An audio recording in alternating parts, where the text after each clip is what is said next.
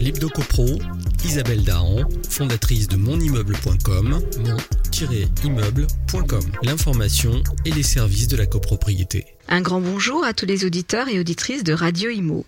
On commence à parler de légalisation du cannabis en France, mais au Canada, le gouvernement a rédigé un projet de loi qui devrait entériner cette légalisation au 1er juillet 2018. Il est intéressant de comprendre quelles peuvent être les incidences en matière de copropriété alors que la liste des troubles de voisinage risque bien de s'accroître. Sans compter les problèmes d'humidité causés par la culture de la marijuana chez soi qui pourraient se traduire par des problèmes d'assurabilité des immeubles. Vous imaginez cette situation en France? Cela paraît incroyable. Au Canada, les syndics sont en panique, car pour éviter les abus, la plupart des règlements de copropriété vont devoir être modifiés pour être adaptés à cette nouvelle réalité. Il faudra interdire la consommation de la marijuana dans les parties communes, mais si des copropriétaires se plaignent des fumées et des odeurs qui empestent leur appartement, la délicate question de la consommation dans les parties privatives devra alors être abordée. Mais pour tenter d'en interdire l'usage dans la copropriété, il faudra modifier la destination de l'immeuble et cela risque de s'avérer très difficile. Ce qui est encore plus étonnant dans cette histoire, c'est que par ailleurs la lutte, contre le tabagisme s'intensifie au Canada et certains syndicats de copropriétaires sont même parvenus à en interdire l'usage dans leurs parties communes et parfois même au sein des parties privatives. Ce phénomène est relativement nouveau, mais son ampleur grandissante ne fait aucun doute.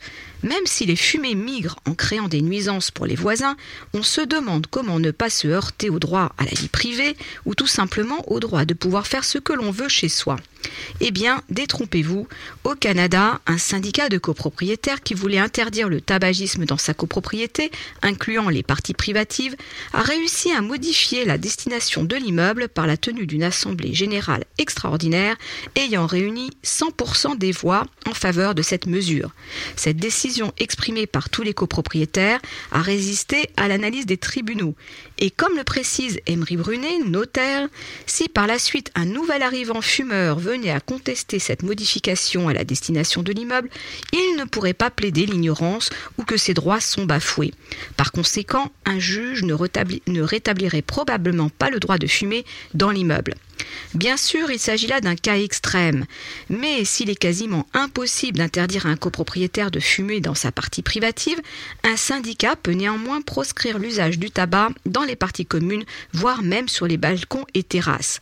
Pour ce faire, il lui suffira de voter en Assemblée générale une résolution à la majorité simple pour faire modifier le règlement de copropriété et publier le modificatif au registre de l'immeuble, puis d'en envoyer une copie à tous les copropriétaires. Quel paradoxe avec l'introduction de cette loi de légalisation de la marijuana.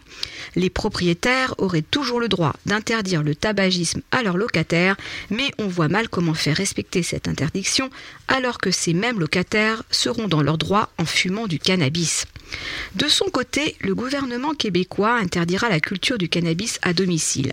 Une bonne chose pour la Corporation des propriétaires immobiliers du Québec, qui s'inquiétait des dommages causés au logement en raison d'un taux d'humidité important et l'apparition probable de moisissures ou encore les risques accrus d'incendie. Selon Yves Jolicoeur, avocat émérite et secrétaire général du regroupement des gestionnaires et copropriétaires du Québec, les solutions pour contrer les retombées du cannabis dans un immeuble ne seront pas nécessairement d'ordre juridique, mais relèveront plutôt de considérations techniques propres au bâtiment. Il ne faut pas oublier que l'intérêt collectif doit avoir préséance sur l'intérêt privé des copropriétaires. Que ce soit au regard du tabac ou de la marijuana, il a été démontré que ces deux substances produisent une fumée secondaire extrêmement nocive, ajoute-t-il. Au Canada, le débat sur la marijuana promet des soirées animées et j'espère bien ne pas vivre cette situation chez nous en France. Laissez-nous vos commentaires pour ou contre la légalisation du cannabis dans les copropriétés. On se retrouve dans une semaine pour notre rendez-vous hebdo-copro. D'ici là, portez-vous bien et continuez de nous suivre sur monimmeuble.com. L'Hebdo-Copro, Isabelle Dahan, fondatrice de monimmeuble.com, mon-immeuble.com. L'information et les services de la copropriété.